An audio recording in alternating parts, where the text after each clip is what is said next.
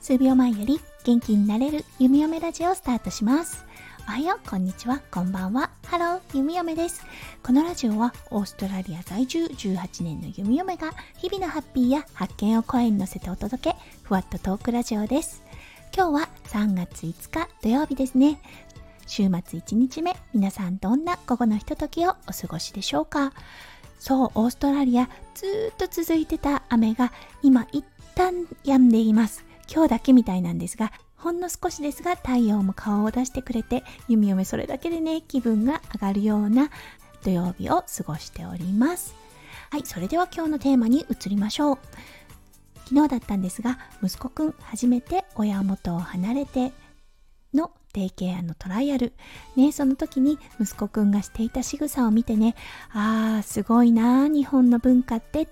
て思ったことがありましたので、今日はそれをテーマに配信をさせていただきたいと思います。それでは今日も元気に弓嫁ラジオをスタートします。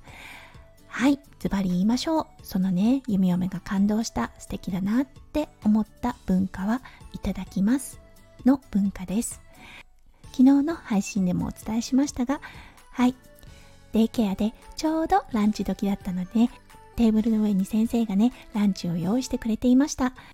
そしてさあ食べましょうというような合図も何もなくそう園児が思い思いに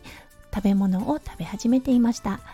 はい息子くんだったんですがもうギャン泣きしておりました。ただね食べることが大好きな息子くん。自分のプレートに食べ物が置かれてそしてそれに手を伸ばす前に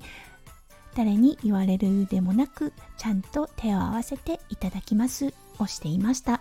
そうそれを夫翔ちゃんに伝えたところ本当に日本の文化ってすごいよねっていう話になったんです。そうそして改めて考えてみました。弓嫁今まで結構いろんな国の文化に触れることが多かったのですが確かにいただきますの文化っていうのはあんまりないなっていうことに気がついたんですね。西洋で宗教的な意味合いで神様に感謝をして祈りを捧げてからいただくっていうのはありますがそれ以外の文化でねいただきますっていうことに相当するような言葉を述べてから感謝をして食事を始めるっていう文化にあまり触れたことがないなっていうことに気がついたんですね。そしてそれと同様にごちそうさまもです。そうその食材をね作ってくれた人運んでくれた人そうそして購入してくれた人そして作ってくれた人に感謝をしてごちそうさまという言葉を述べる。もうねこれは本当に素晴らしいなって思うんですね。そして弓嫁ふと思ったんです。そう日本にはねこういう言葉たくさんあるなと思ったんですね。その他の例で挙げると「いってらっしゃい」そして「おかえりなさい」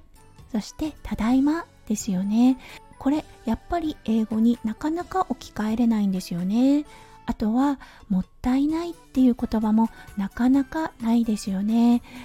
そう確かに作ろうと思えば作れるんですが果たしてそれが日常の言葉として使われているかっていうとあんまり使われてないなっていうような印象があっていろんなものに感謝することが本当に根底に根付いている文化なんだなっていうことを改めて感じました。そしてこれらの言葉を考えた時にねやっぱりね温かい気持ちになるんですね。そう根底に愛があるなって思いました。そうだからね息子くんには日本の素晴らしい文化継承してもらいたいなって思います。そう無理強いとかするのではなくてねごくごく自然に当たり前にねその文化を継承してくれたら素晴らしいなって思います。はい。ということで今日はね昨日の経験から弓嫁日本のね素晴らしい文化を再確認しましたっていうお話をさせていただきました。